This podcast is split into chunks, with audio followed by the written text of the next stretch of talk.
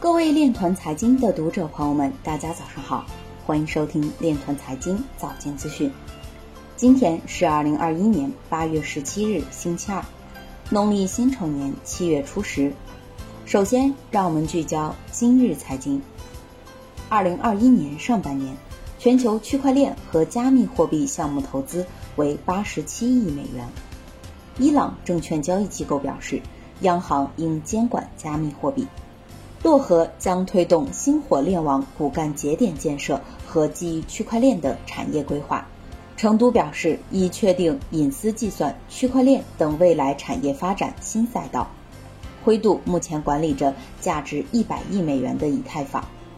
比特币闪电网络容量在过去一年中激增近两倍。微软研究基于以太坊区块链的激励系统，以打击盗版。恒生电子表示。推出数字人民币解决方案，并在多家商业银行落地实施。联合广场风投创始合伙人表示，NFT 为加密行业下一件大事指明方向。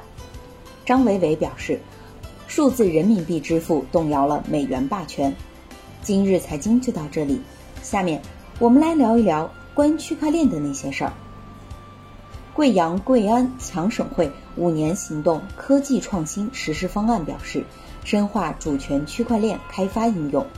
八月十六日，据贵阳市人民政府官方网站消息，贵阳市人民政府近日下发关于印发贵阳贵安强省会五年行动科技创新实施方案的通知。方案指出，实施创新驱动产业升级行动。要深化主权区块链、分布式国产数据库技术开发应用，突破物联网、智能硬件核心芯片、集成电路设计等领域关键技术。以上就是今天链团财经早间资讯的全部内容，感谢您的关注与支持，祝您生活愉快，我们明天再见。